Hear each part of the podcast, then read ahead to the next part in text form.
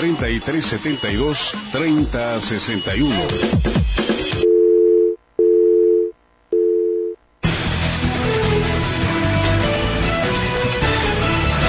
Fin del espacio publicitario.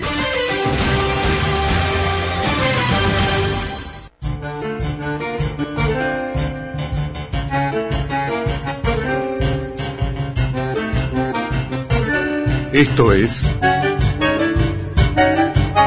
Decinos la verdad. La realidad política y cultural. La producción en manos de Juan Pablo Cianja, en la operación Aníbal Guerrero. En la conducción, quienes habla, Ernesto María. Participación Carlos Montero.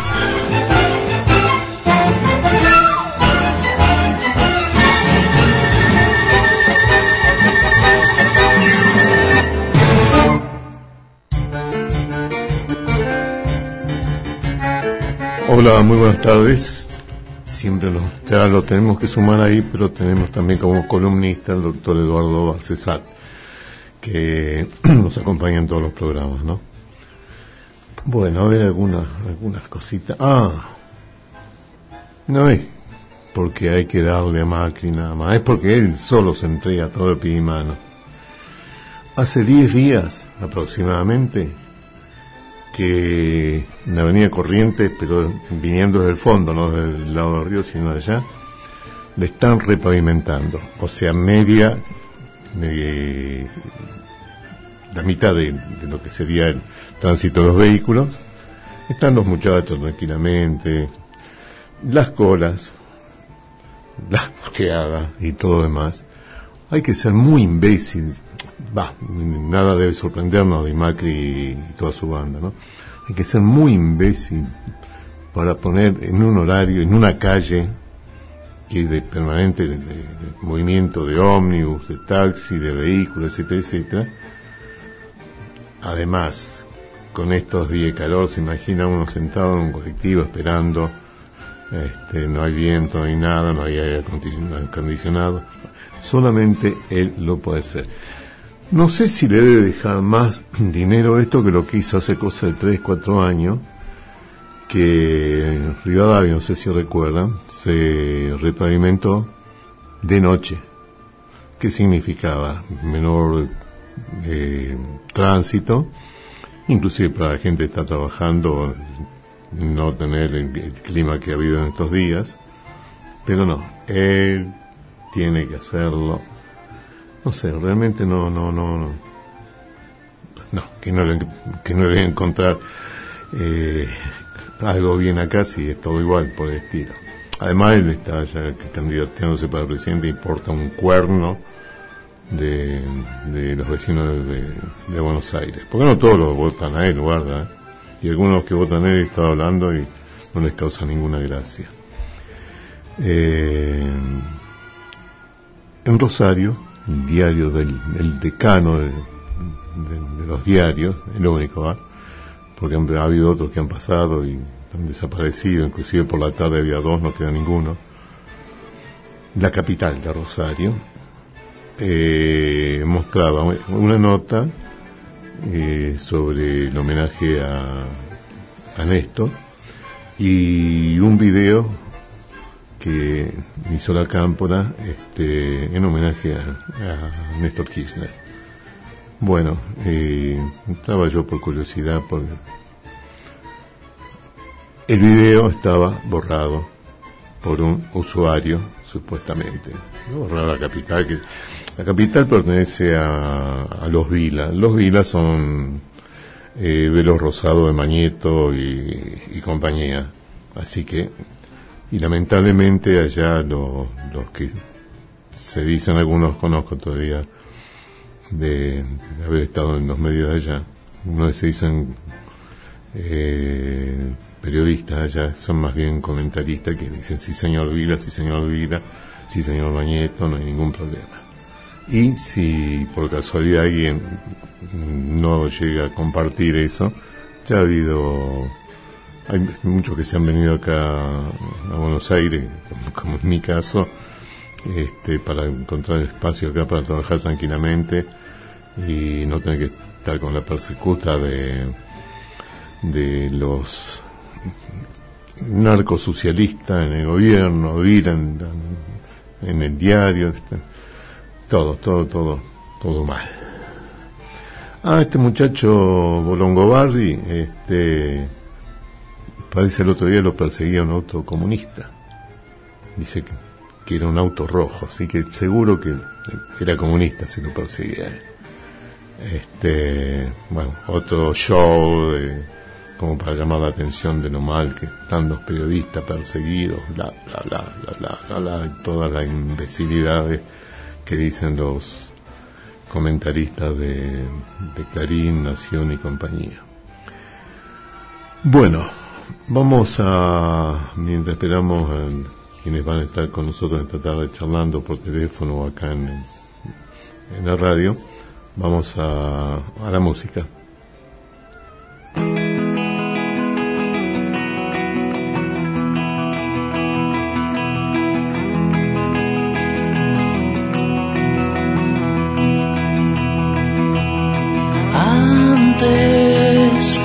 hace ya tiempo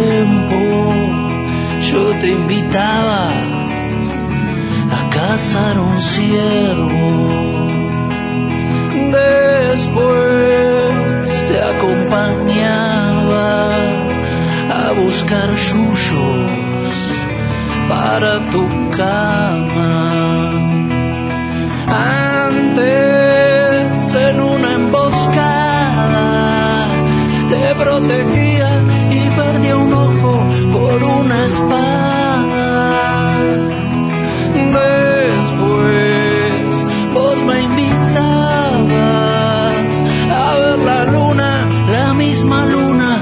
en tu ventana.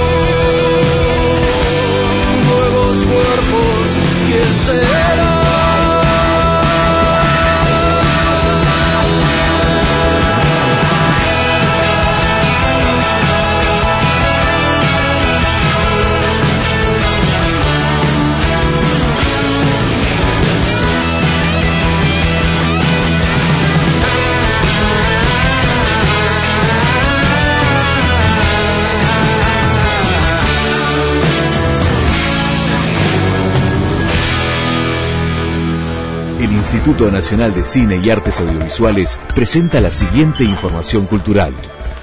Los estrenos de esta semana que comienza eh, del Instituto Nacional de Cine y Artes Audiovisuales son Delirium de Carlos Caimacamián Carrao, Ensayo de una Nación de Alexis Reutemann, Forajidos de la Patagonia de Damián Leibovich, La Mari de Daniel Tineir, Latin Arab y también Dan Cajiantella, la que tiene fortaleza de Daniel Samin. Presentó el Instituto Nacional de Cine y Artes Audiovisuales. Nos vemos en el cine.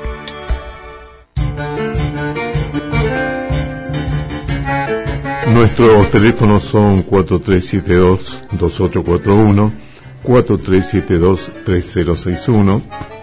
En la web nos pueden escuchar eh, entrando en www.am1010ondalatina.com.ar. En Facebook, si quiere volver a escuchar el programa o ver bueno, alguno de los que se perdió anteriormente, eh, nuestro Facebook es Decinos La Verdad 2014. Eh, en Twitter, arroba decinos-verdad. Y nuestro mail, decinoslaVerdad 2014, arroba gmail.com.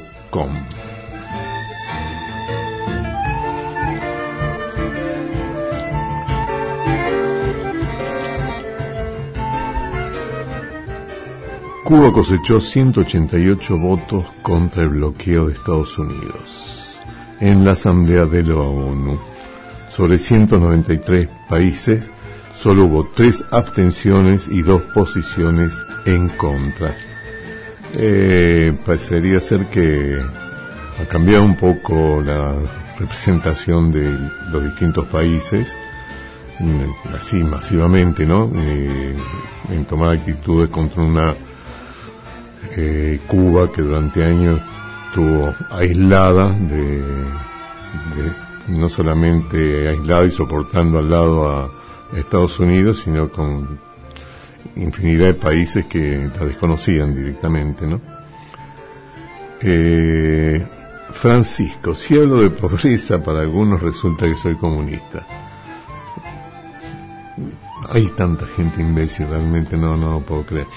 El Papa estuvo reunido con dirigentes sociales de, todo el mundo, inclusive hubo representantes de, la Argentina, y también estuvo, y después se reunió en una charla bastante extensa y supongo que muy, muy importante con Evo Morales, presidente reelegido nuevamente por, sus, por los habitantes de, de Bolivia.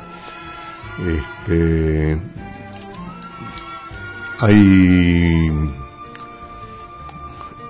un problemita en este momento eh, que, afecta bastante distintas zonas del país, ¿no? Después de soportarnos estos días infernales de, calor que no tenían nada que ver con la época en que estamos, eran días de, de enero, de febrero, que podría encontrarse uno con un clima de esa naturaleza. Eh, lamentablemente ha habido tornados, granizos, destrozos por fuertes temporales. Uno de los más afectados ha sido Bragado. Este, en, la provincia, en la provincia en general ha habido lugares muy afectados. La ciudad no está tan bien. Cayeron 90 milímetros en 40 minutos. Creo que algo, algo bastante fuera de lo común, ¿no? Este, lo, bueno que ha sido toda esa lluvia, principalmente a la noche, no es un consuelo, pero bueno, no es lo mismo estar bajo ese torrente de agua, debajo de, de él, caminando por las calles de, de Buenos Aires, por las callecitas que tienen ese, qué sé yo, tienen agua, agua, agua y agua.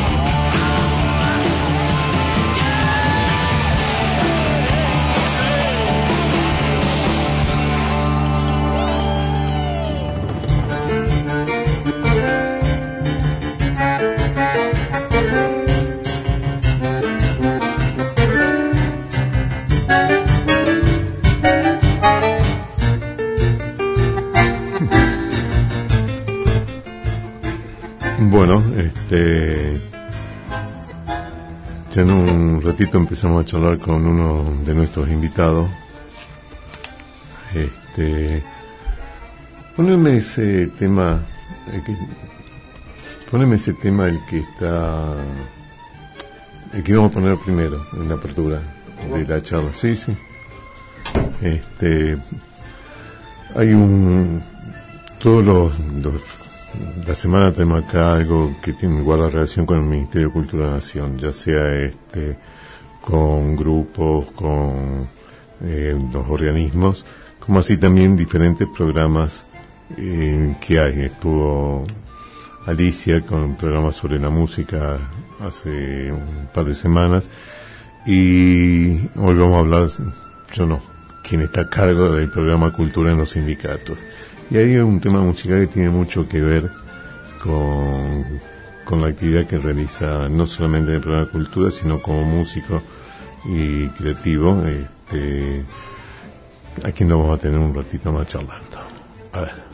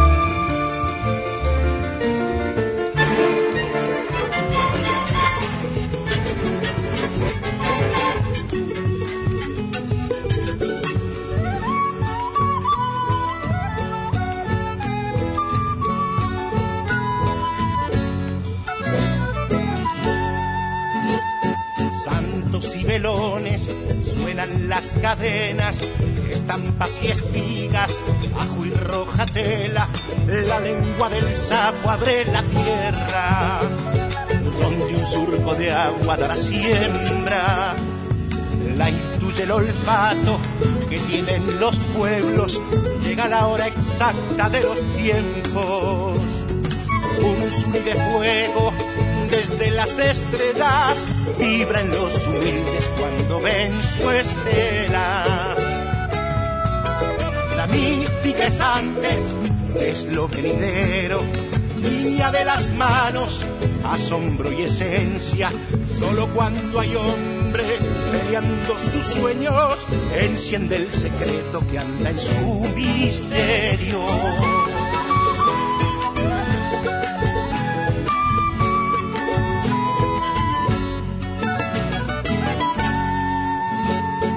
resuenan al fondo bombos parturientos entre los malones que regresan.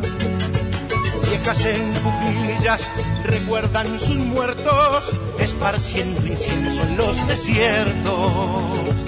El jaguar araña, magia de los cielos, el guaco despierta del silencio y en el horizonte se anuncia en el viento la serpiente a bajo el suelo. La mística es antes y es lo venidero, línea de las manos, asombro y esencia. Solo cuando hay hombres peleando sus sueños, enciende el secreto que anda en su misterio.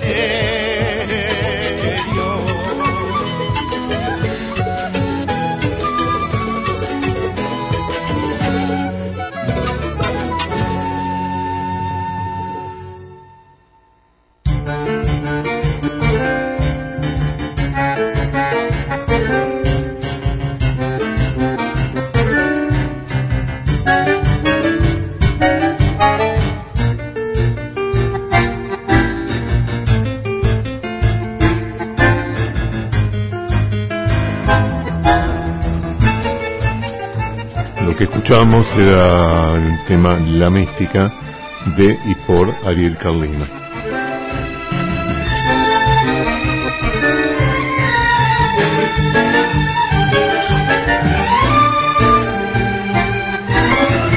Ariel Carlino que está acá en los estudios para charlar un poco y hablar de lo que tiene que ver con el...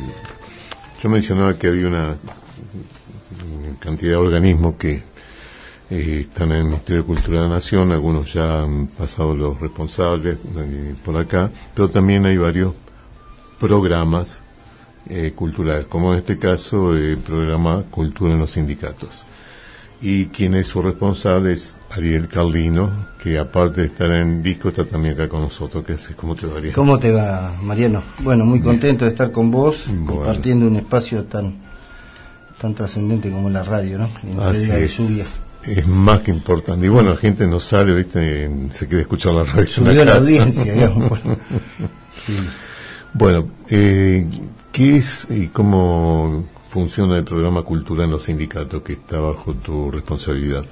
Sí, mira, eh, es una propuesta que eh, le, le hice al, al anterior director, que era José Luis Castiñeda de Dios. Este, que tenía que ver con generar un cosquín de los trabajadores, o sea, sacar todo el semillero de, de los artistas populares que hay en los gremios, que muchas veces porque en nuestros países periféricos, o sea, yo como músico además tengo otros trabajos, pero soy esencialmente músico y bueno, eso nos pasa a todos.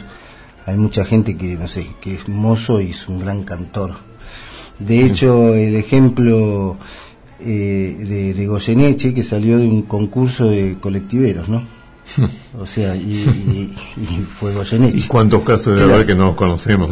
Claro, claro, bueno, pero este Pero bueno, como el promulgar eh, eh, promulgar todo esto, digamos, le digo el cosquín de los trabajadores por- porque es parecido al ejemplo, digamos, de lo, de las subsedes que se arman, pero esto lo estaríamos armando dentro, digamos, de los gremios en distintas regiones del país.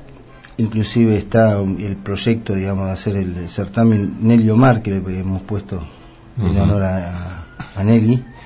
Y este esa fue una de las pro- primeras pro- propuestas, pero para eso había que convocar a los gremios, porque nunca había existido orgánicamente que se convoquen a las centrales obreras. O sea, se trabajaba con algunos gremios individualmente, pero no con, con la CGT en este caso, ¿no? Y la CTA. Así que, bueno, él no solo lo aprobó, sino que empezamos a, a, a ponerlo a prueba y en práctica, y lo primero que hicimos es convocar a más de 25 gremios, sobre todo los gremios de rama, que son artísticos, y otros que ya llevaban una, una característica, digamos, del trabajo cultural importante, como es eh, Luz y Fuerza, este, UPCN, este, Wokra, este, con Gastón, eh, Barral, eh, bueno, etcétera, y entonces eh, empezamos eh, los docentes, este, SUTEBA, UTE, y bueno, este, fue muy bienvenida y bien, bien recogida la, la, la propuesta, una enorme convocatoria que asistieron estos gremios y ahí armamos una mesa que se llamó la Intersindical por la Cultura, que eh, luego se armaron documentos, inclusive este, que se llevaron al Congreso Nacional de Cultura, al el Congreso del Chaco y al Congreso de San Juan en el 2010, que fue el primer congreso que recién empezamos a trabajar.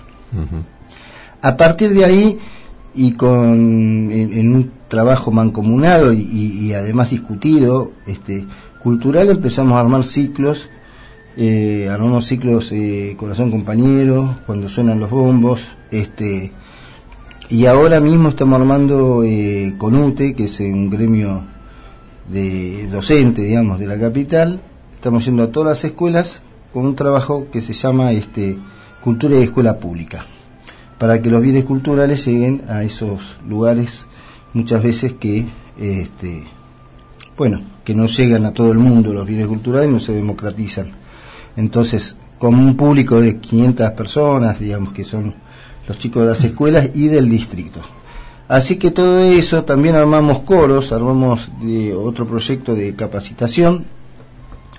tenemos con Carlos Papola, que es el coordinador de, los coros estos, armamos eh, siete coros en sindicatos, en distintos sindicatos que pidieron, digamos, este, tener eh, capacitadores con un convenio con la DICORA, que es la Asociación de Coreutas. Te quedas un rato, ¿no? Sí, Este, tengo un- sí. No es que te castigo porque... No, porque la gente dice, "Güey, me está tirando. no, no, Eh. tiene- tengo una, una comunicación.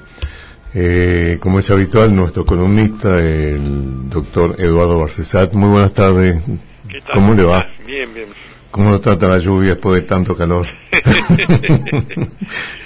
Lo que me apena es cómo trata a aquellos que están en situación de emergencia por la Sí, lluvia. Sí, es sí. lo que me afecta. Hay lugares terribles, la cantidad de agua que ha llovido, Sí, sí. sin ninguna duda. Bueno, consenso en el Senado para actualizar el Código Procesal, ¿sí?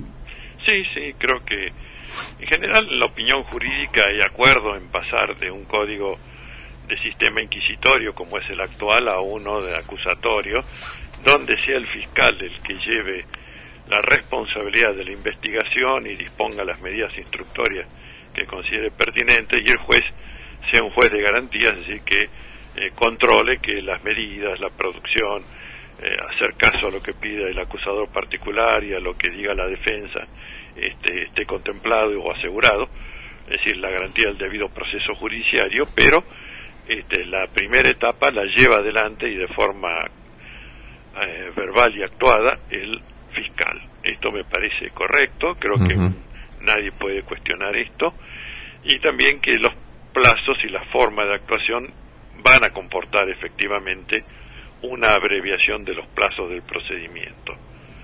Después está eh, dos objeciones reales y los cucos, los cucos mediáticos. ¿no? Las objeciones reales son una referida a qué se entiende por conmoción social respecto de los hechos reputados delictivos y que pueden derivar en una prisión eh, preventiva. Este, bueno, conmoción social es la que originan los medios, conmoción social es la que emerge para el criterio del hombre medio en función de lo que el juez determine, que sería la interpretación razonable. Esto es un aspecto que, este, que quizás amerita algún examen o pulimento de, respecto de la iniciativa legiferante. Y el otro, que sí ha generado repudio en las entidades de derechos humanos, es el tema de la expulsión de extranjeros, siempre, por supuesto, en los parámetros que fija esta normativa, que es delitos de cierta gravedad y cuando haya una ilegalidad de residencia, que este, también es un concepto ambiguo, pero que tam- puede precisarse, ¿no?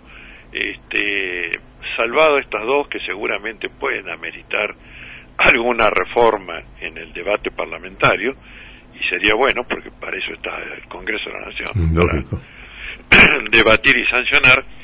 En conjunto, la iniciativa es eh, totalmente favorable a una mejor administración de justicia. ¿no? Sin ninguna duda. Este, y hay algo que mm, sal- salió hoy, digamos, se lanzó, eh, presentado por debido el proyecto de ley Argentina Digital. Esto está, calentito recién, ¿no? Ah, no lo vi, no lo vi. no, no. bueno, yo lo, lo pesqué justo de- en una radio. hoy es el tema de la prolongación de impunidad fiscal Ajá. para las las empresas editoras de La Nación y Perfil este, en función del fallo de la Corte. Esto sí este, lo hemos visto y nos preocupa mucho. ¿no? La verdad que sí, ¿eh? Eh, que la Corte que- permita ¿no?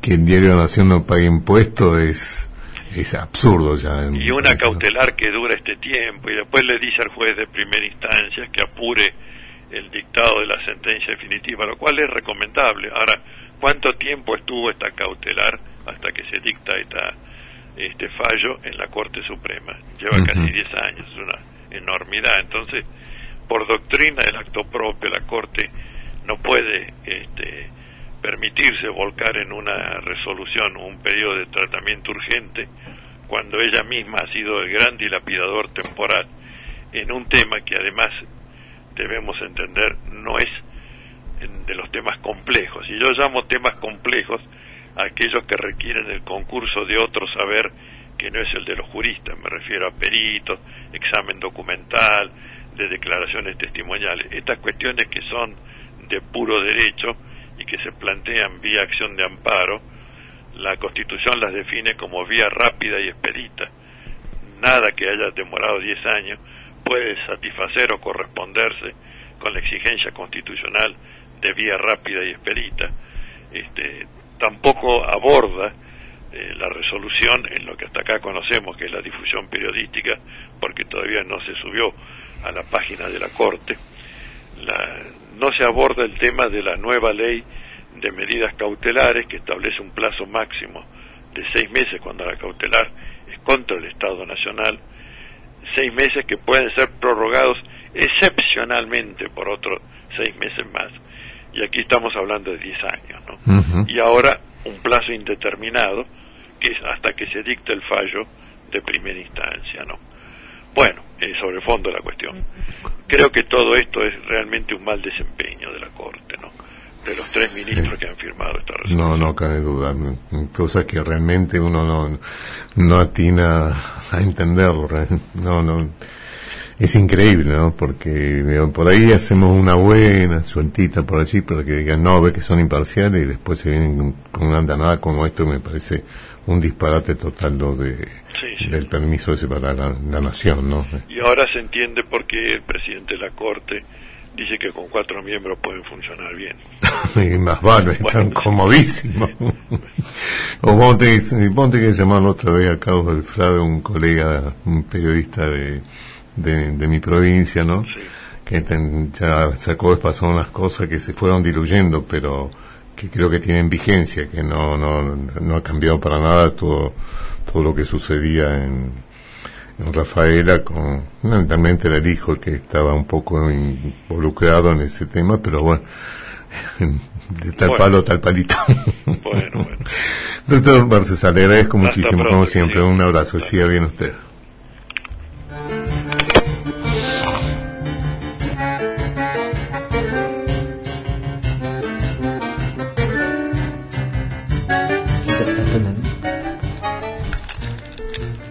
Bueno, seguimos hablando del programa de los sindicatos mientras esperamos otra comunicación.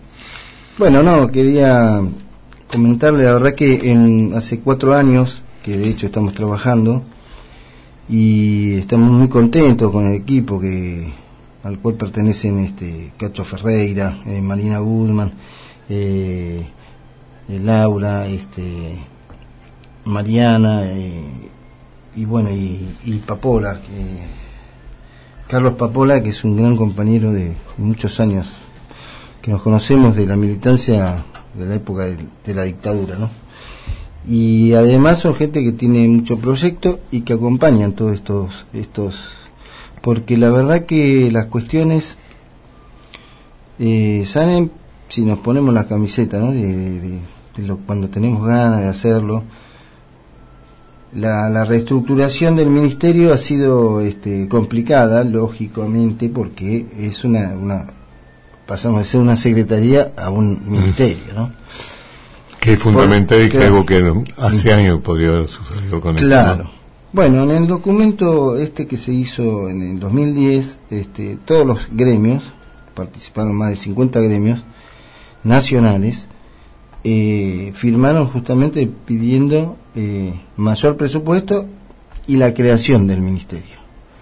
O sea que la verdad que, que con cultura y con los gremios pudimos potenciar una fuerza importante en direcciones importantes de política de Estado, ¿no?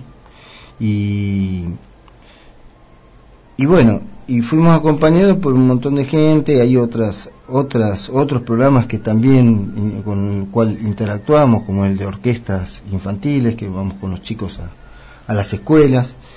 Este entonces los chicos pueden hacer un proceso de intercambio entre los chicos que empezaron a hacer música eh, con los chicos de las escuelas son escuelas en general carenciadas, entonces, eh, bueno, sale un poco de la estigmatización ¿no? que se crea. Y creo que es también función del Estado y de las políticas del Estado, que en eso creo que coincidimos eh, fundamentalmente, creo que la, las directivas, digamos, de, de nuestra ministra, Sí.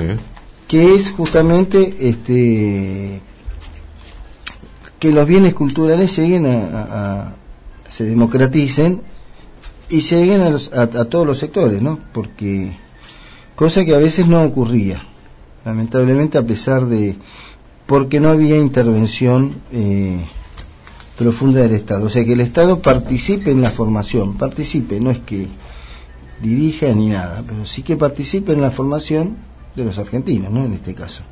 Así que en este, aparte, bueno, digo, también hemos sido respaldados fuertemente por los gremios que tienen todo un desarrollo cultural muy importante y una estructura muy importante que además lo han puesto también al servicio de estas políticas culturales, porque, por ejemplo, cuando armamos ciclos en el interior, ellos ponen, eh, los gremios, digamos, ponen gustosos, digamos, este, alojamiento, comida, viáticos y un montón de cosas que la verdad que eh, nos tiene que poner, digamos, este, el, el ministerio, por ejemplo. Claro. Entonces podemos hacer, desarrollar mayor eh, política de mayor alcance con un eh, con un este con una economía digamos con- con- utilizando al máximo los recursos a la vez se integran estos programas que te comentaba que son elencos estables como el programa La música va a la escuela con Alicia Agüero y este bueno no hay que volver a invertir en todo Claro. eso entonces me parece que estamos tratando de generar estos espacios, pero además de trabajar, que el te- es tener conciencia como funcionarios de que el tesoro nacional es el tesoro nacional, es el tesoro de todos, ¿no? Y que nosotros tenemos que tratar de, mejorar los recursos, que tenga nivel, por supuesto, y que llegue.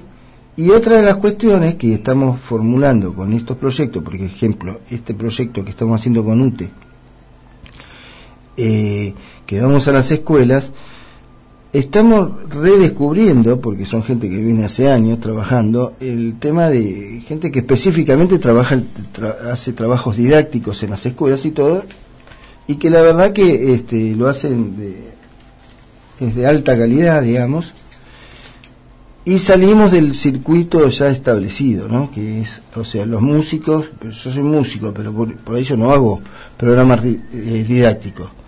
Pero como no hay tanto trabajo, por ahí como soy músico, armo un programa didáctico para la ocasión. Claro. Pero no, estas son gente que específicamente trabaja estas temáticas y lo hace muy bien, como Cuatro Vientos, este, Laura Peralta, bueno, han pasado, este, hay un grupo Amauta que, que es muy interesante, que descubrimos en el trajinar, digamos, de, de este ciclo y este y después el, el aporte militante de toda la gente de los gremios, ¿no? que en este caso de UTE, que vienen seis o siete personas, se dedican a venir a, a- a que salgan las cosas bien, a hablar con los directivos, digamos, la escuela, meterlo en la currícula de, de- de- para que tenga cierta coherencia con lo que están dando las escuelas. Bueno, todo eso hemos logrado y por eso estamos más que contentos.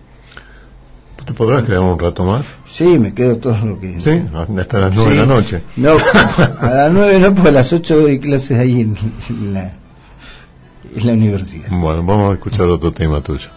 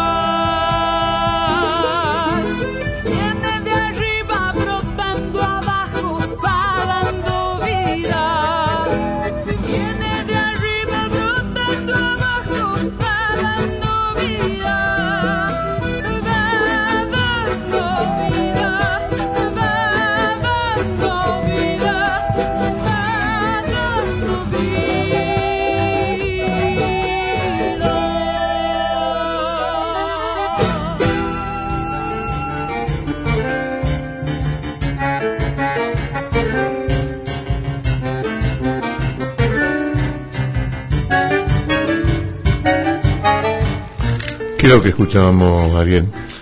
Escuchaba un tema que se llama Va dando vida, que compuse hace como 25 años cuando empecé a componer, que tiene que ver con este todo el imaginario andino. ¿no?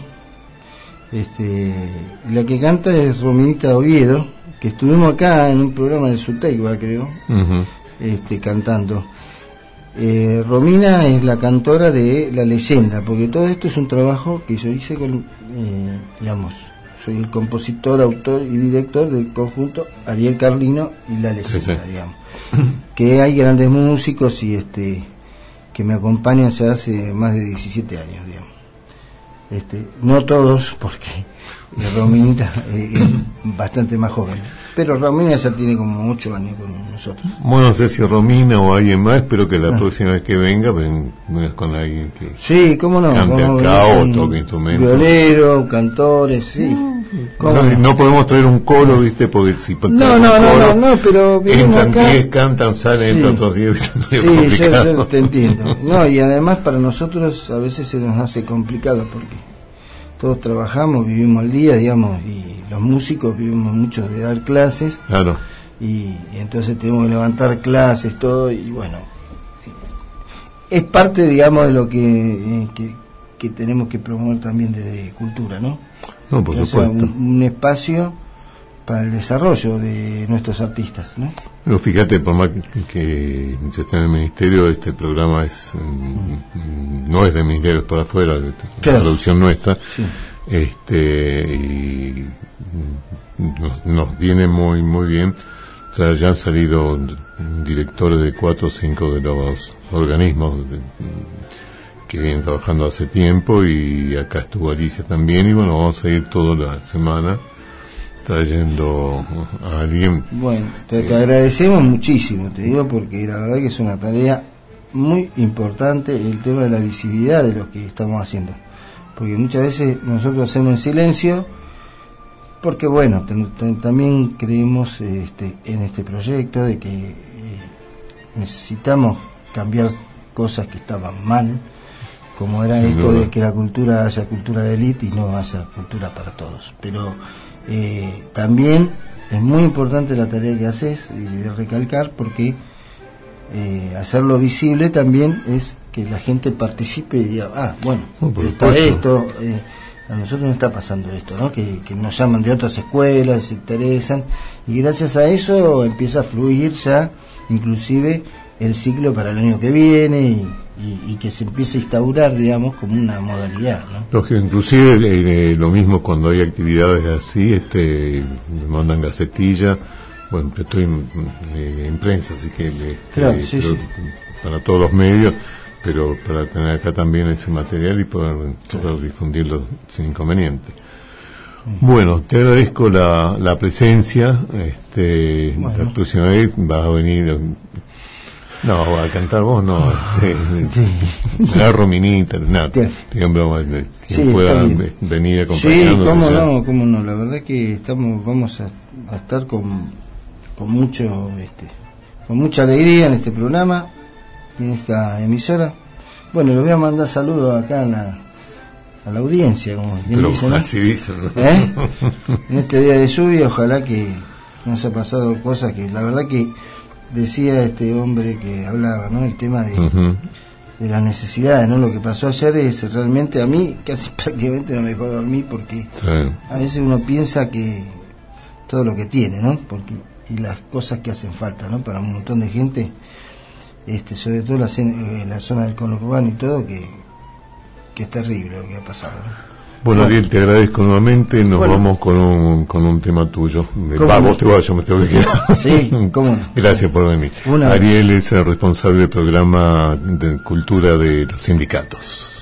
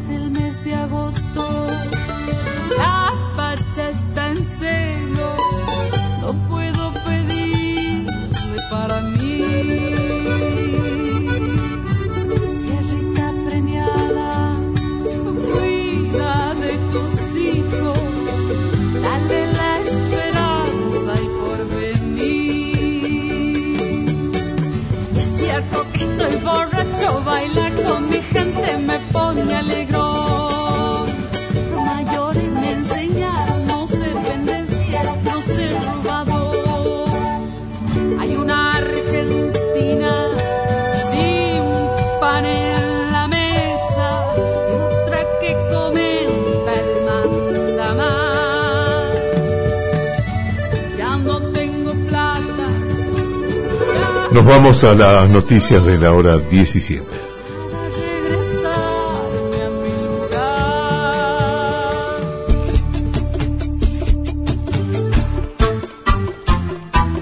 Desde la ciudad autónoma de Buenos Aires transmite AM 1010 Onda Latina hacia los cuatro puntos cardinales del planeta Tierra. Estamos comenzando una nueva hora en la ciudad mientras nos informamos.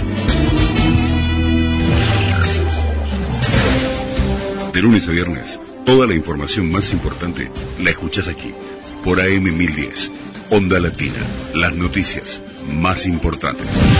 Información, titulares, ahora, noticias.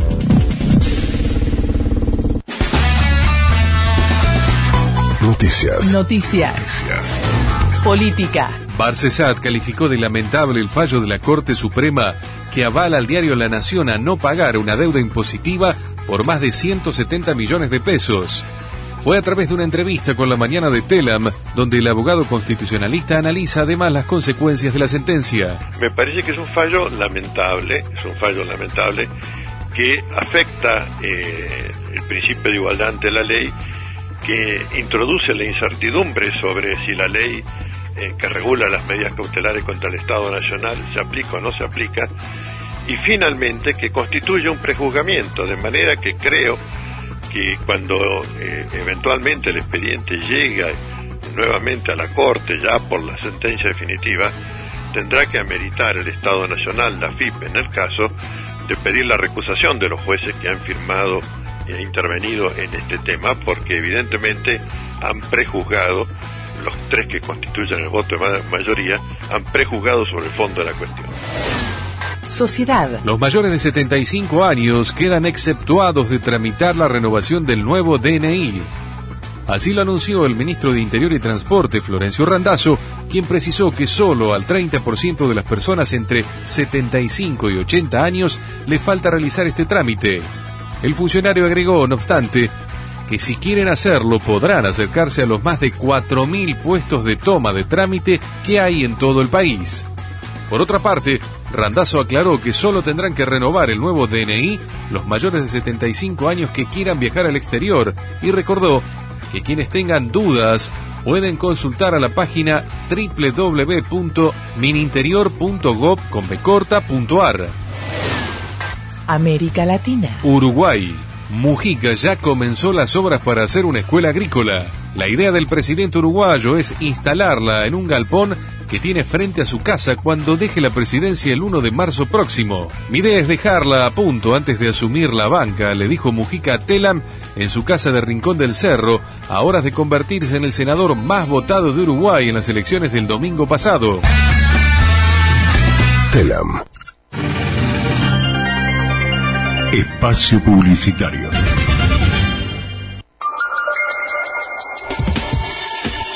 Agreganos a Twitter, arroba radio AM1010 o a Facebook, facebook.com barra AM1010 Onda Latina. Ahora podés ahorrar tiempo y sacar turnos para distintos hospitales públicos de la ciudad llamando por teléfono. Creamos una red que te acompaña en todas las etapas de tu vida y se llama Red En Todo Estás Vos. Tiene toda la ayuda que la ciudad tiene para darte, porque queremos que vos y tu familia estén bien cuidados siempre. Para pedir tu turno telefónico, llama al 0800 999 2727 y desde la ciudad de Buenos Aires al 147. Buenos Aires Ciudad, en todo estás vos.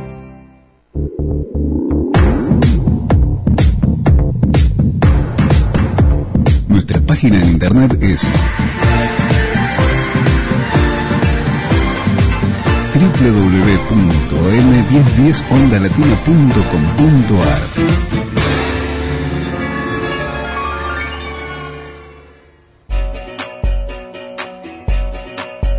Mm, pechera, patitos, cañas y el casco. Ahora sí, estoy lista para el hockey. Guantes, ahora la faja, me abrocho las botas, el casco y a trabajar. Para ciertas actividades tenés que protegerte. El casco es lo primero si elegís la bicicleta. Luchemos por la vida.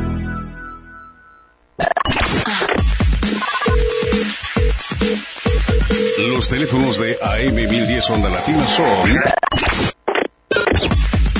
4372 2841 4372 3061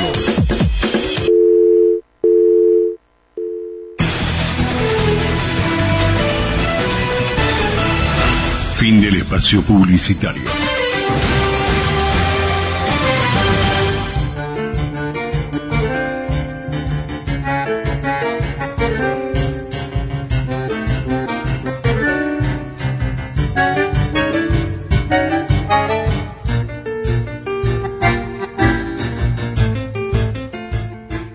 Instituto Nacional de Cine y Artes Audiovisuales presenta la siguiente información cultural. La- eh, el Instituto Nacional de Cine y Artes Audiovisuales tiene, como es habitual en el Cine Gomón, eh, una serie de estrenos y entre ellos está, por ejemplo, Delirium de Carlos Caima Camián Carau, Ensayo de una nación de Alexis Rodman, Forajidos de la Patagonia de Damián Leibovich, Latin Arab eh, crece y se consolida en esta tercera edición como un espacio referencial sur-sur donde los cineastas árabes pueden encontrarse con un público formado y estimulado ante el encuentro de una cinematografía de excelencia hasta hoy casi inaccesible en los circuitos comerciales en nuestra región. Latin Arab es nuestra forma de seguir construyendo ventanas de excelencia que nos liguen y religuen al mundo árabe y su cultura. Una cultura que en los últimos siglos ha sido parte constitutiva de la identidad de muchos países de nuestra América Latina. Presentó el Instituto Nacional de Cine y Artes Audiovisuales. Nos vemos en el cine.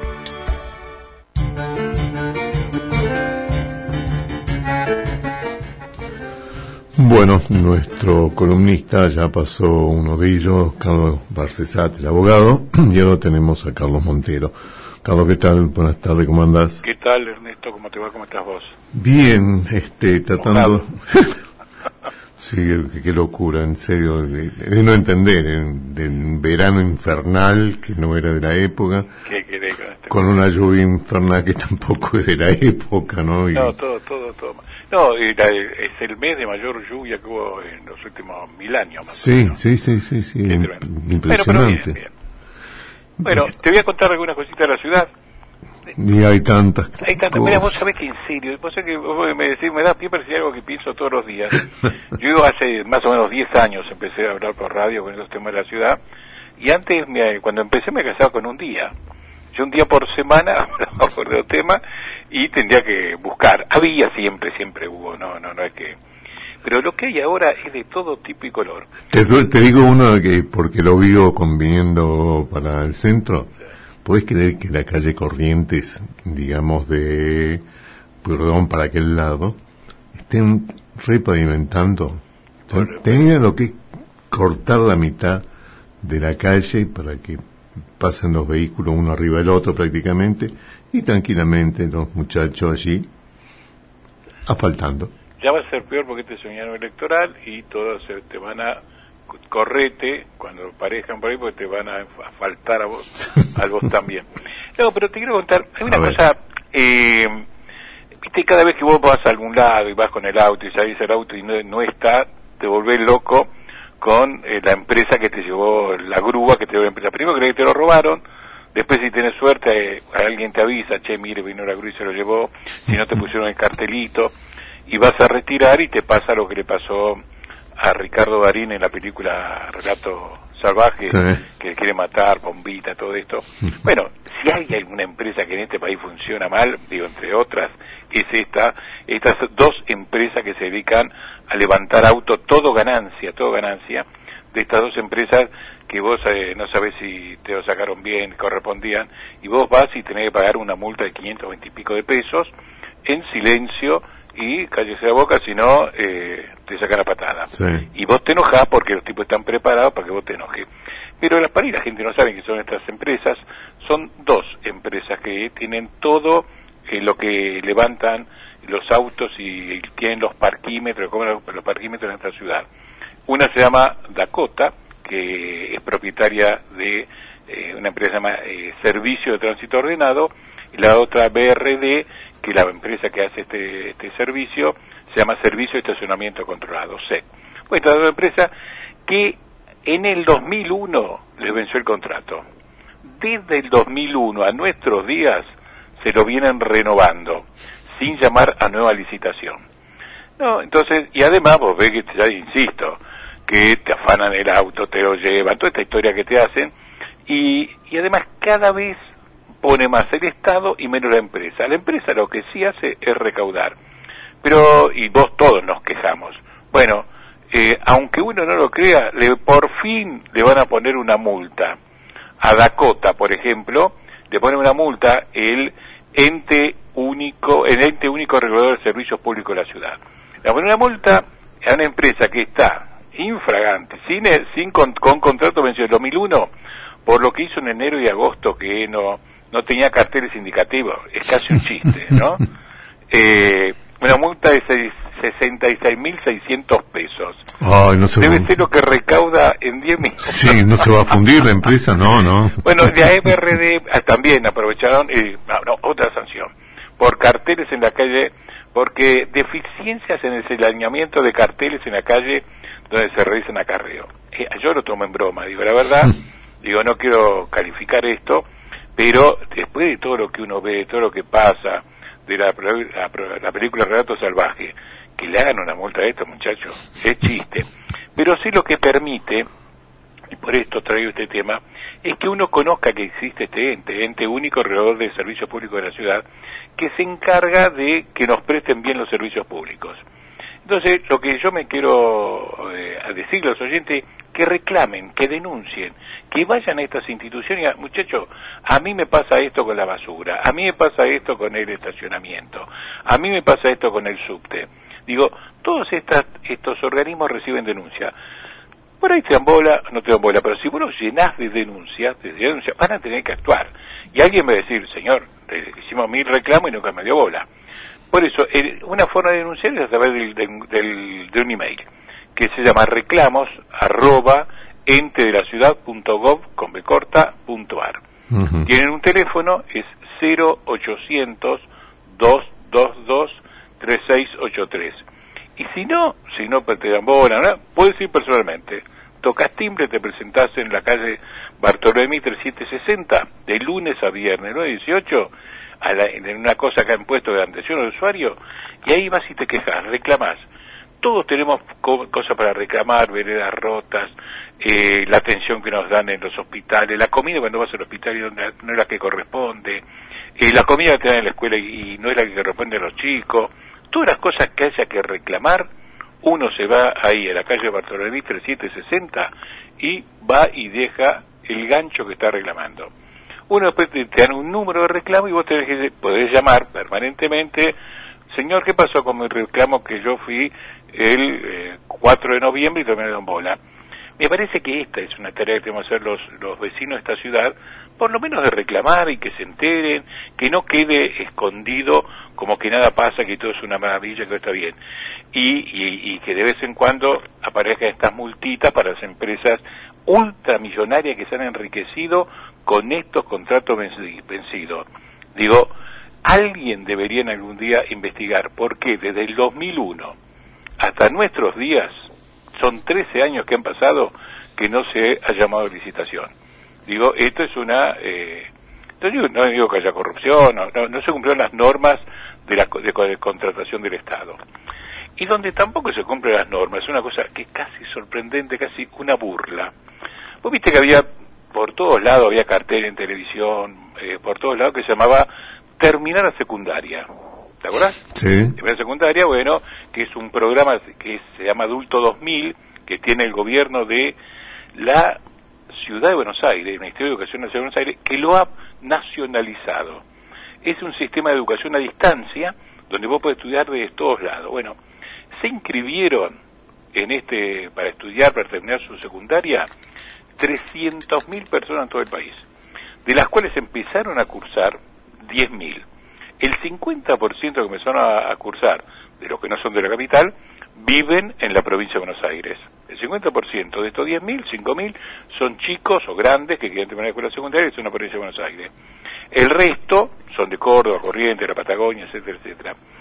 Eh, bueno, ya te digo, se decidió nacionalizar esto, te, te podías inscribir, te inscribiste en todo esto, pero ¿qué ocurrió?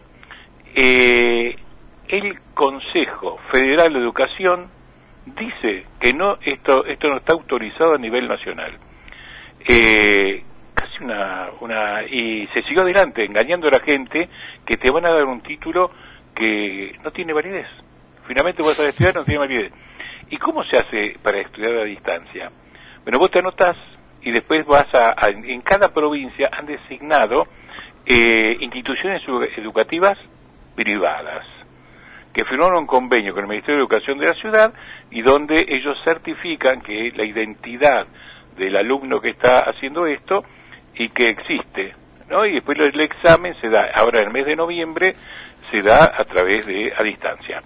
Una de las de, de los, eh, instituciones que ha firmado con el gobierno de la ciudad para dar fe de este título que no tiene validez, que esta carrera que está no tiene valor a nivel nacional, por más que sea en todo el país, digo, es la Universidad Siglo XXI, que el presidente del Consejo Académico es Rodolfo Terraño. Digo, ¿cómo Rodolfo Terraño, un hombre de real prestigio, se presta a ser cómplice? Voy a decir la palabra cómplice de un engaño a, No a, a sorprende. 300.000 argentinos y argentinas que le están diciendo que puede estudiar a distancia y no le dicen, este título no tiene validez. El- los los que se están estudiando en la provincia de Buenos Aires, que van a dar su examen, no van a, ese título no, no le van a dar bola ni en la provincia de Buenos Aires, ni en ningún lado. Solamente pueden dar bolilla en la ciudad. Digo, esto no se lo advierte. Y creo que esto es un duro engaño para quien tienen estas aspiraciones de terminar su escuela secundaria, que poder eh, después decirle en el trabajo, che, yo tengo mi eh, título secundario, así que me tenés que tratar de otra manera. Bueno, esto no ocurre. Eh, después te voy a dar otros hechos. Hay hechos que sorprenden, que sorprenden to- todos los días. Digo, y vamos a decir, y hay tema ahí, sí hay tema, y ¿sabes cuántos temas me quedan guardados? Rodrigo Bueno, José Rodrigo Bueno, que, can- que cantaba, se murió. Sí. Bueno, hay una villa, Rodrigo Bueno, que está al lado de donde, donde quieren constru- construir Dubai. ¿Viste la Dubai, allá donde está la Sociedad Deportiva Boca Juniors? Sí. Bueno, que está al ladito, ahí va a haber torres como en Dubai, fuentes, caídas de agua, es una cosa espectacular. Y en el medio está ahí instalado la villa que le pusieron Rodrigo Bueno. Un juez ordenó, una, en su momento la justicia ordenó, la urbanización de la villa. No, pues como es natural, las, las villas hay que urbanizarlas y no erradicarlas. Y te hay un concepto de erradicación o de erradicación. El criterio general es que las villas se van a tener que eh, erradicar, se van a quedar ahí y hay que urbanizarla. ¿Qué es urbanizarla? Poner todos los servicios públicos, luz, agua, gas, eh, todas las cosas que tienen que hoy, servicios públicos que hacen a los derechos humanos de la gente. Bueno, puedes decir, "Va, vos vivís en la villa, no te doy agua. No vivís en la villa, no te doy eh, luz. No te, eh, vos vivís en la villa, compraste una garrafa y salí volando por el aire. Entonces, eh, este es el criterio general. Bueno, con ese criterio el juez, la justicia dijo, hay que urbanizar la villa. ¿Qué hizo el gobierno de la ciudad? Reclamó. No, no hay que urbanizar la villa.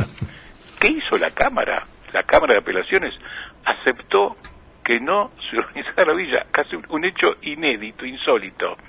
La, la, la, la- el Poder Judicial va en contra de, de la norma, que es urbanizar villas.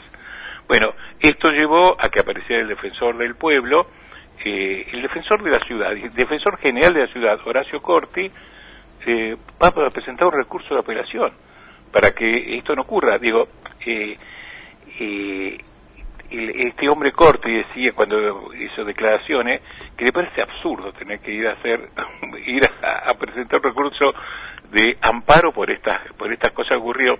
Dice, hoy todos los especialistas de esta organización coinciden que esta decisión de la Cámara esta no tiene sentido. Entonces digo, eh, fíjate vos en qué país vivimos donde vos creés que descansar el Poder Judicial, pero vos te preguntás, ¿y por qué hicieron esto? ¿Por qué vamos a urbanizar la Villa 31, la 1, 11, 14 y no vamos a urbanizar Rodrigo Bueno? ¿Qué diferencia hay? Y que al lado está Dubái, que al lado está Irsa. Digo, y hay que proteger a eh, la vista que van a tener eh, las casas que están ahí. ¿Cómo van a mirar la Villa Rodrigo Bueno de la ventana? No.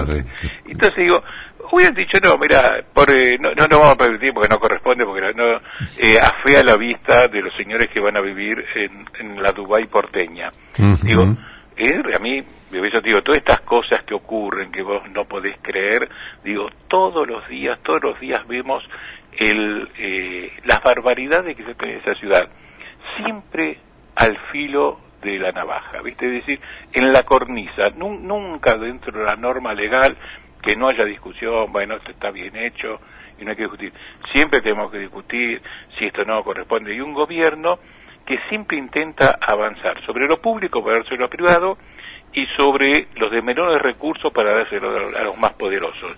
Este es un claro eh, modelo ideológico que defiende estas cosas, defiende esencialmente de los sectores privados más poderosos. Por eso el negocio inmobiliario que hay en esta ciudad, que ha crecido desmesuradamente, que ha concentrado en determinados lugares eh, la riqueza, si no miremos eh, Puerto Madero, si no miremos lo que quieren hacer en la ciudad deportiva de Boca Juniors, si no miremos lo que quieren hacer con el shopping de Caballito, eh, todo, todo, digo, eh, no importa, ¿dónde pasa el negocio? Y ahí nos ponemos. Y ¿Vos te último- imaginas que, que este buen hombre llegara a ser presidente del país? va a aplicar estos criterios. Porque Nos quedamos sin villa en todo el país. No, No, no, se va a aplicar los criterios que se, apl- que se aplicó siempre de represión, de desaparición, de tirémoslo a la calle. Eh, algún gestito de que esto va a ocurrir es eh, detrás de un largo muro. Eh, hagamos el muro para no ver cuando pasamos por la calle eh, en la Villa 31, no miremos la Villa 31. Digo, en vez de tener planes de vivienda por un lado y, y tener un buen plan de urbanización, la Villa 31 va a ser seis años que está aprobado el plan de la, por la legislatura, la, la urbanización. No se movió un dedo para hacer esto. No, Y ahí era- lo van a hacer. y había un plan, un plan totalmente eh, aprobado, llevado por, aprobado por la legislatura, no, no la vetó Mauricio Macri, y que lo realizó la Universidad de Buenos Aires, a, a través de un director que coordinó todo ese programa, de un arquitecto Rodríguez, Fernández Castro. Digo, Javier Fernández Castro fue el arquitecto que, bueno, este hombre que empezó a trabajar, no que puede empezar para trabajar. Pero te cuento lo último. Viste que las combis que hay en la ciudad, que es un despelote sensacional, que nadie resuelve, bueno, estas combis tienen un lugar donde te- lograron meterla, una cosa medio extraña, abajo de el estacionamiento, el estacionamiento de 9 de julio. Bueno, ahí está. Ahora se va a hacer otro estacionamiento para combis, ¿sabes dónde? En Puerto Madero. Eh, yo creo que es necesario, que hay que pensar donde, cómo se resuelve el problema general de tránsito. Bueno, se van a instalar ahí, hoy en ese momento hay estacionamiento privado, ese está, es un predio de 1.450 metros que va a tener superficie cubierta, todo esto, son eh, Eduardo Madero, Victoria Ocampo, Alicia Moró de Justo y Trinidad Guevara. Ahí en ese, en ese sector eh, se van a invertir 16 millones de pesos para hacer esta obra. Van a, a beneficiar o lo van a usar 20.000 personas. Digo, y a mí me parece bien. Digo, ¿sabes cuál es mi preocupación siempre en estas cosas? ¿Lo habrán pensado bien? Eh, es- ¿Está estudiado bien?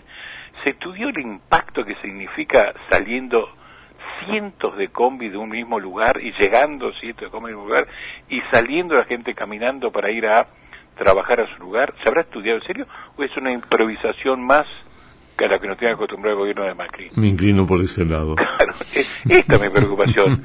Si vos me decís, hay que armar un lugar donde esté, se, se concentren las combis, entrar y salir de combi, yo creo que sí. Pero, Vos- era- sí. pero cuando yo digo, la va a hacer bien este hombre, yo, de- de- eh, con todas las últimas improvisaciones que hubo, todas las cosas que se hicieron, se deshicieron, las cosas que se hicieron mal y que costó más caro arreglarla, las que se hicieron mal, digo, a mí me preocupa.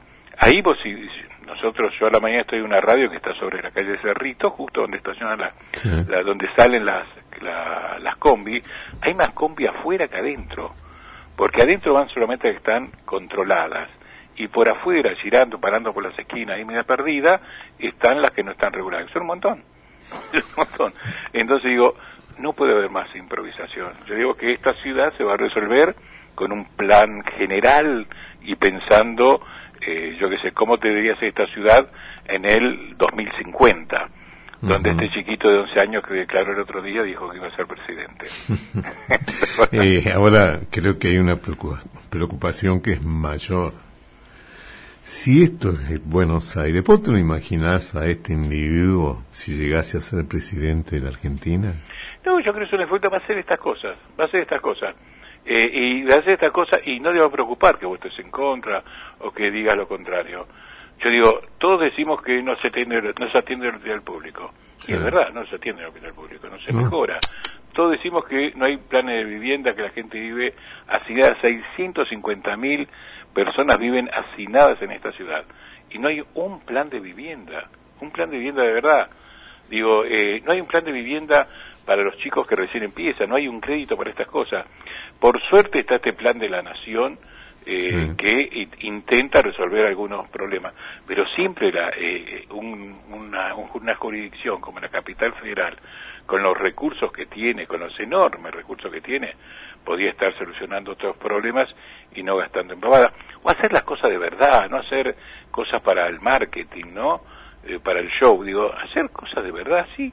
Si esta ciudad eh, no requiere ser un genio, requiere ser un tipo ordenado y respetuoso de los intereses de todos, no de los más poderosos. Bueno, pero es difícil que no cambien eso los No, por muchachos. eso, yo creo que él no lo va a cambiar, no lo va a cambiar No. esto. Él va, A ver qué hace la gente cuando hay elecciones. Claro, yo digo, A mí lo que me preocupa es cómo los porteños lo votan, porque eh, estos porteños son víctimas de estas cosas. Digo, todos los que lo que pagan el en el parquímetros, estos eh, el acarreo que te llevan el auto, son sus votantes, Sí. son sus votantes. Y se, y se ven, y, y ellos ve- ven que todos estos sistemas que pones para Pero nadie reacciona, nadie dice nada, entonces... no, no, bueno, eso. tiene una fuerte protección mediática. Si no fuera vale. Por vos y por mí, que todos los miércoles dedicamos una parte de nuestro tiempo, no se entera nadie siquiera. No, ni por casualidad. Vos sabés que estas cosas que decimos nosotros, algunos te dirán, es verdad, porque no lo dice en ningún lado, es verdad. Aunque No, no hay, hay otras radios que también la pueden escuchar, no hay problema. Sí, sí, eh, pero, pero no mucho, frente al otro No, lado que te al lado de otros bombardean, monstruos, no, imposible. que, que te bombardean y te ocultan todo y no te hablan nada de nada de lo que pasa en esta ciudad. Bueno, vos crees que esta ciudad es el, el paraíso. y no y no hablo más porque ya recorrí varios temas. Bueno, Bueno, seguimos en contacto, Carlos. Gracias, un abrazo. Chao,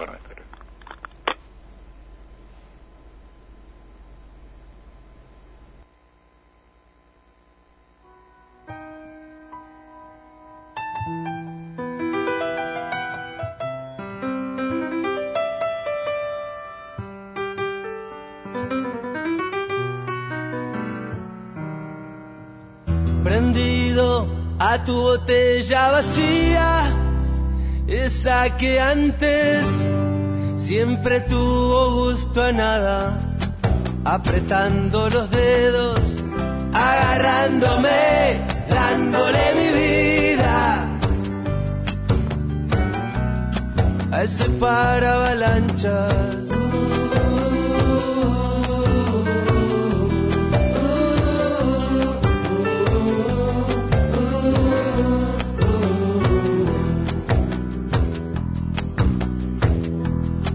Cuando era niño y conocí el estadio Azteca. Me quedé duro, me aplastó ver al gigante. De grande me volvió a pasar lo mismo. Pero ya estaba duro mucho antes.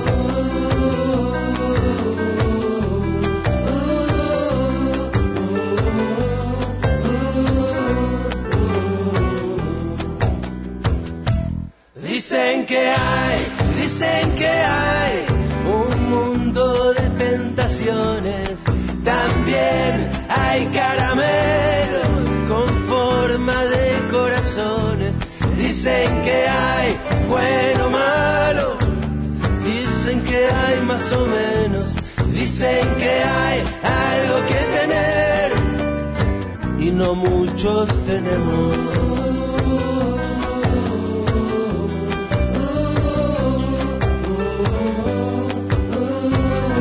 Muchos tenemos.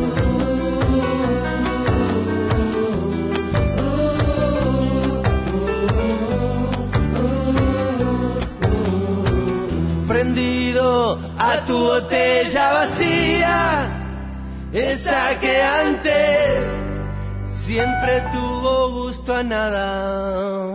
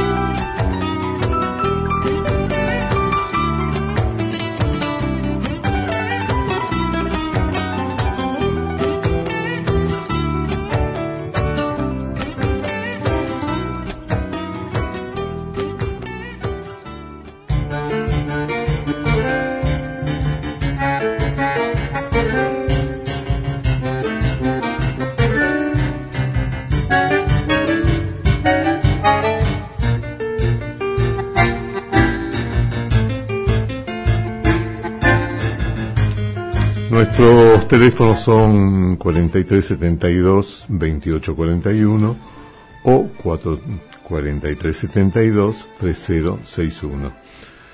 Para escucharnos en la web www.am1010ondalatina.com.ar El Facebook, donde subimos nuestro programa, están todos allí, es Decinos la Verdad 2014. Eh, Twitter arroba decino-verdad y el mail verdad 2014 arroba gmail.com.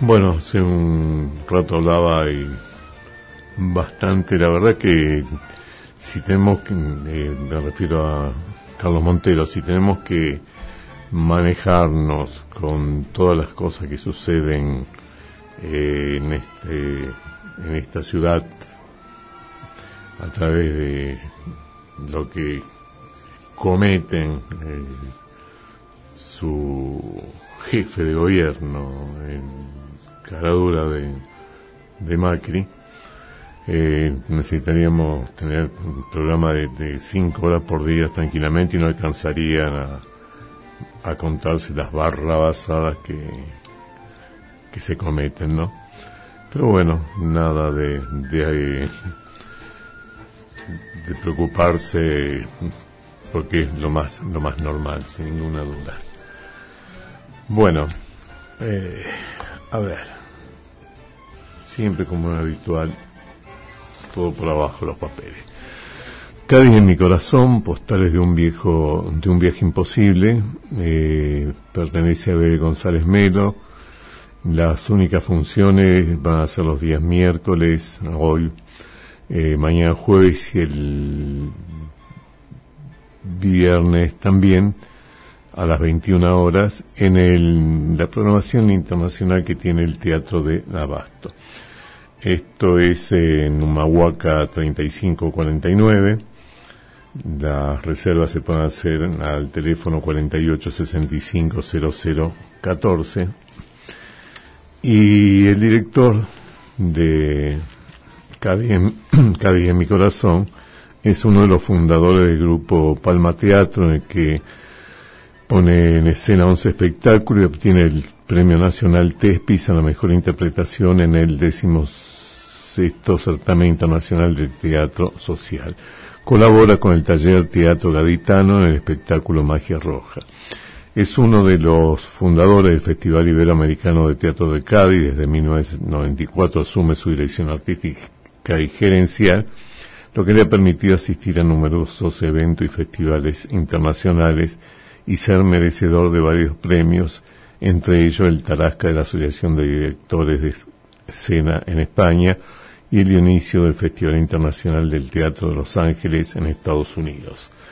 Bueno, él es Pepe Bable y es el director de Cádiz en mi corazón. Pepe, muy buenas tardes, ¿cómo está? ¿Qué tal? Buenas tardes, encantado de estar con ustedes. Del mismo modo. Bueno, contaba una parte de todas las cosas que han pasado bajo su mano y todas sus actividades, pero quería dejarme un tiempo también para charlar eh, contigo, Pepe. Bueno, Cádiz en mi corazón. ¿Qué va a suceder para la gente lo va a ver? Bueno, es un espectáculo lenguaje dramatúrgico muy, muy novedoso, muy actual y que va a invitar al público, bueno, a presenciar in, in situ la vicisitud de una persona que después de 40 años pues se da cuenta de que su vida pudo cambiar si hubiese tomado un tipo de decisiones distintas, ¿no? Ese es ese momento de reflexión que creo que cada ser humano hemos pasado pues, en varias facetas de nuestra vida. Eh, se, se, ubica en, en Cádiz, eh, por razones que luego se explica muy bien en el texto, pero de algo tan, tan, tan particular hemos intentado hacer un espectáculo que sea universal. Uh -huh.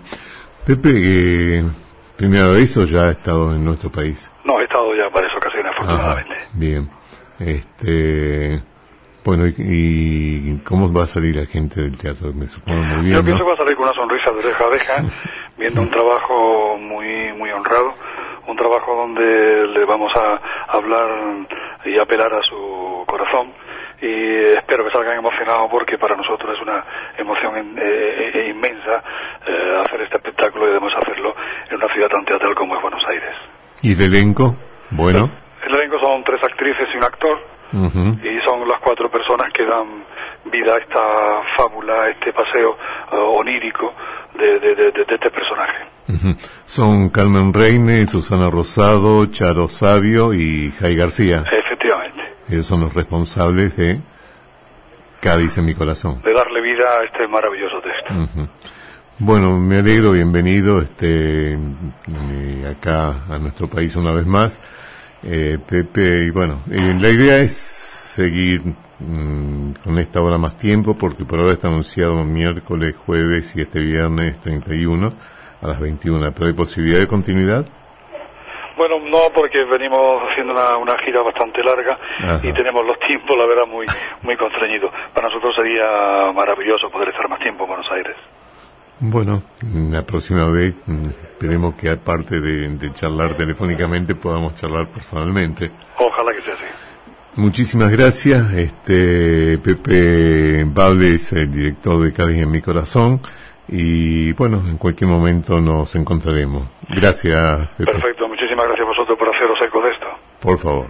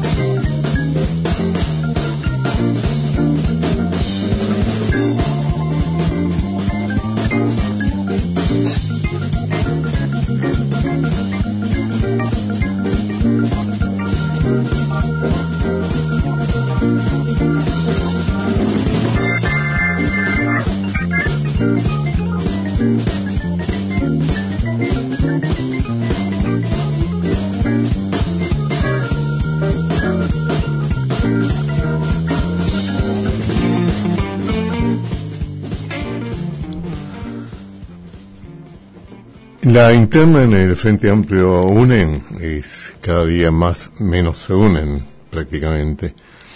El FAO puede tener deserciones de quienes no creen en esto. El calendario le ven poniendo al Frente Amplio unen o FAU o, o FAUNEN, todavía no saben tampoco eso. Eh, están con una necesidad inevitable de resolver la interna sobre el posible acuerdo con Mauricio Macri. Jo, están todos allí. La diputada nacional y jefa del GEM, Margarita Stolbizer, se sumó al planteo que había hecho Julio Cobo el fin de semana. El ex vicepresidente había señalado que quienes no se sintieran cómodos con el Armado Nacional que tiene actualmente la coalición tenían la puerta abierta. Stolbizer ayer remarcó que el FAU no se desarma y no se rompe. Puede tener deserciones de quienes no creen en esto y que piensan que hay que fortalecer a otros candidatos. Dentro de esto agregó puede haber gente de la coalición cívica y del radicalismo. Eh, en una cita con empresario, como es habitual la gente con la que se junta él, Massa dijo, vaca muerta es un espejismo. Cuestionó el cepo y la inflación del 40%. En la antesala de, del debate por la reforma de la ley de hidrocarburos que se llevará a cabo hoy, Sergio Massa sentó posición y sostuvo que más allá de las modificaciones de la norma, con 40 puntos de inflación y cepo cambiario, vaca muerta es un espejismo. El precandidato presidencial del Frente Renovador almorzó ayer en la habitual reunión del Club del Petróleo, que se llevó a cabo en el Hotel Marriott Plaza de Retiro, y ante los empresarios señaló Argentina no puede alcanzar la soberanía si no tiene autoabastecimiento. Eh, nunca en, una- en- un acto, siempre rodeado de, de la gente bien, ¿no? Nunca en un acto para tratar de cosechar votos de otra forma. Ap- aparte, hay que tener cara para, para hablar y hacer cuestionamiento masa cuando él se siente, claro, muy bien, muy cómodo, eh, Nordelta, donde está lo más puro, limpio y cálido de los narcotraficantes. ¿Mm? Tienen todos allí su, su casita, si eso lo entiende, ¿no? Eh, Zulemita 2015 dijo que Massa, Macri y Scioli ofrecieron ocupar algún espacio político el próximo año. Cada día, no, el en vez de FAU, de UNEN, etcétera, decía, ¿por qué no se llama el, el pelote de, nombres, de, no son partidos todavía, ¿no? Es, es de terror, de terror. Eh, La Plata, un destino pro. A Jorge Macri el, el, el cargo de intendente Vicente López parece quedarle chico. Así como quien quiere la cosa señaló algún día le gustaría ser gobernador bonaerense. Hay que tener cara de piedra realmente, ¿no? Rápido reflejo y con la un ojo en María Eugenia Vidal, la vicejefa de gobierno porteño, que Mauricio Macri impulsa para el mismo puesto. Macri, es Jorge, existe, en este caso, aclaro que no sabe si a lo mejor para el espacio el que lo sea en 2015 o dentro de cinco años, dentro de 35 años. Da lo mismo, total, salía a meter la mano en la lata, tienen tiempo permanentemente.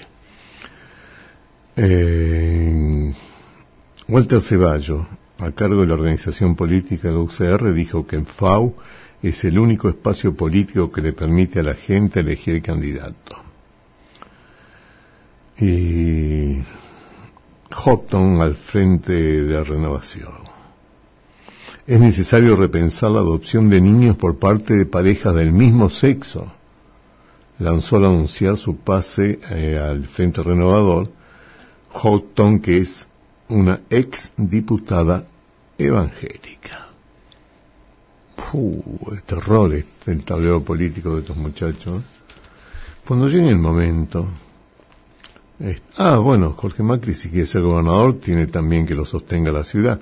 Si ponen un metrobús y eh, que llega a Vicente López y lo pagamos desde acá también, porque se lo banca eh, el primito, eh, el Mauricio.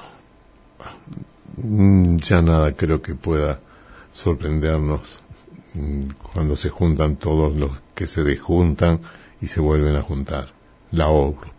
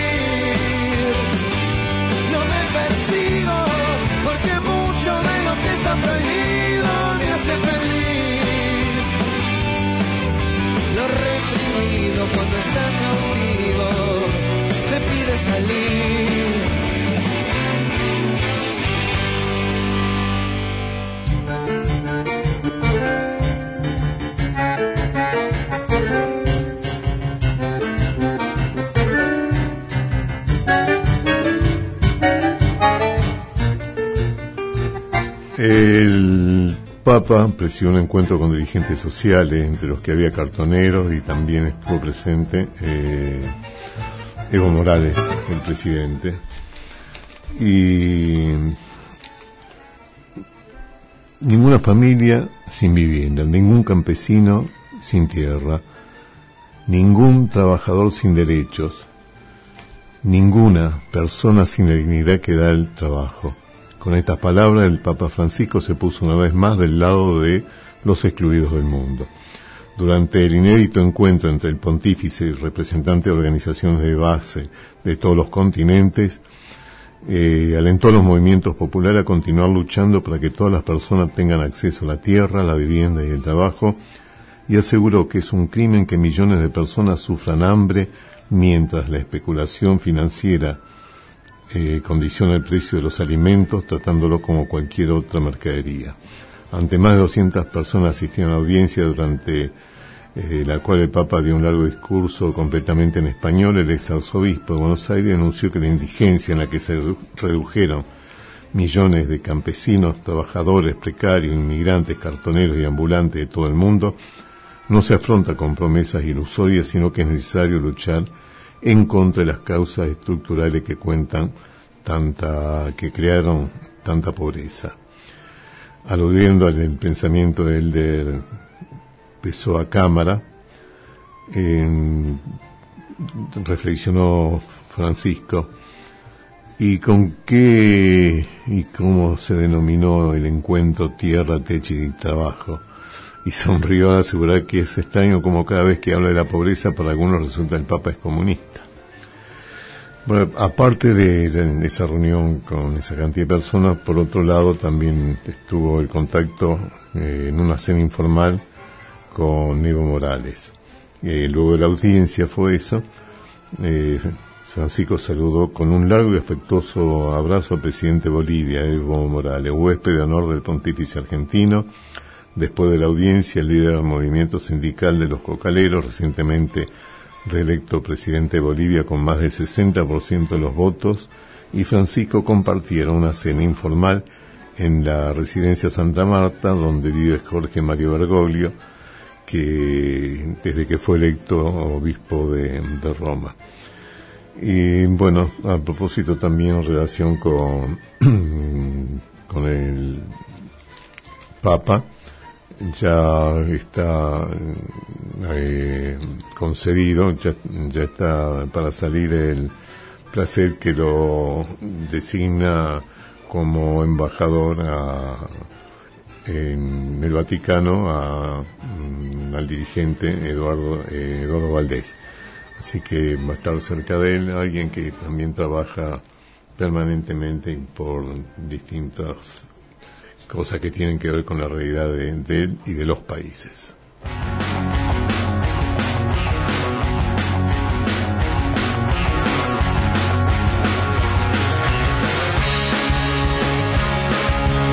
Hay algo que ya no puedo contener, me tira el sueño y no le puedo contestar.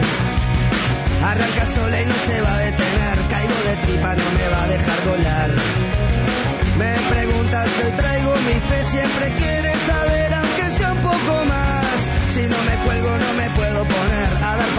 a mi propio malestar. Va a descubrir porque ahora no quiero pensar y me va a reprimir la locura a punto de empezar. Me tiro al suelo y no me quiero parar y si me paro va a ser para despegar. Salgo de casa, creo que voy a estallar. Me sale al vuelo y yo que le quiero escapar. Me pregunta si hoy traigo mi ser, siempre quiere morder, aunque sea un poco más. Se tranca todo y yo me quiero matar. Y me preocupa no tener que mendigar. A descubrir porque ahora no quiero pensar. Y me va a reprimir la locura a punto de empezar. Esto no es joda, voy avisando. Me pongo malo y estoy de atar. Solo te cuento que estoy tratando de ya no perderme nunca más. No es joda, sigo gritando. Voy caminando y quiero volar. Solo te digo que voy tocando la rabia de los demás.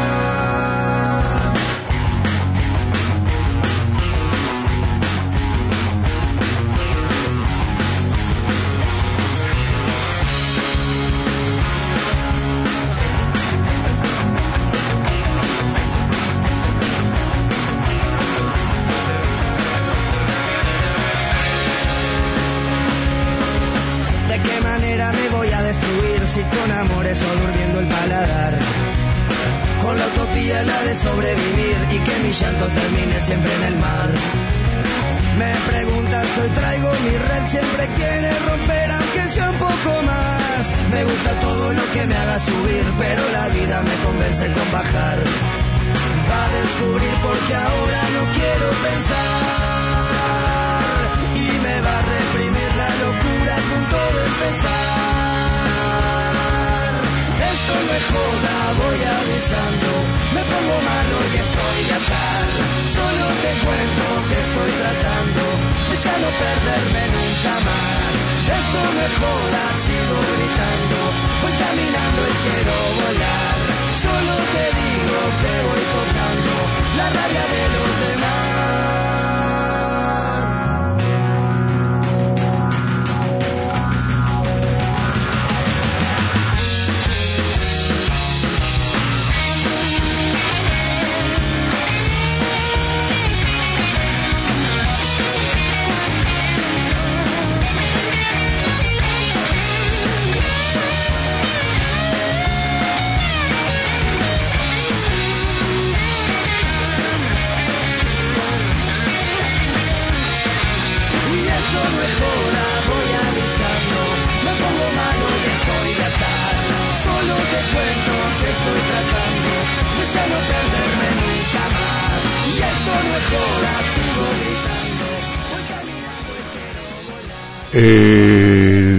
Próximo jueves, mañana, de 30 de octubre a las 18 horas, se presentará en el Salón Eva Perón del Senado de la Provincia de Buenos Aires el informe anual del Registro Nacional de Casos de Tortura y o Malos Tratos, conformado por la Comisión por la Memoria de la Provincia de Buenos Aires, la Procuración Penitenciaria de la Nación y el Grupo de Estudios sobre el Sistema Penal y Derechos Humanos del Instituto de Investigaciones Gino Germani. Esta edición 2013, además de la sistematización del relevamiento de los casos de tortura en lugares de encierro, presenta también casos de violencia policial, tanto de la policía bonaerense como la federal y la metropolitana en su despliegue territorial. En el año 2013 se registraron 1.151 víctimas de torturas y malos tratos.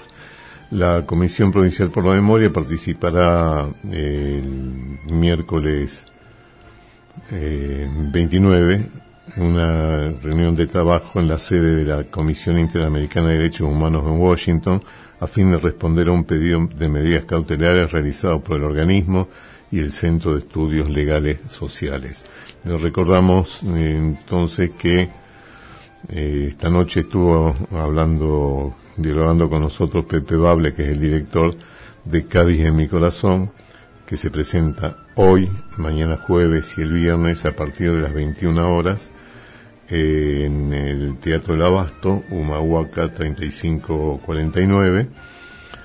Eh, las localidades se pueden reservar al 4865-0014 o al correo teatro arroba teatrodelabasto.com y si no en la dirección, como le dije ya, Humahuaca 3549 y allí va a estar eh, los artistas y Pepe Bable que dieron un rato, un rato con nosotros. Bueno, nos vamos, nos reencontramos el próximo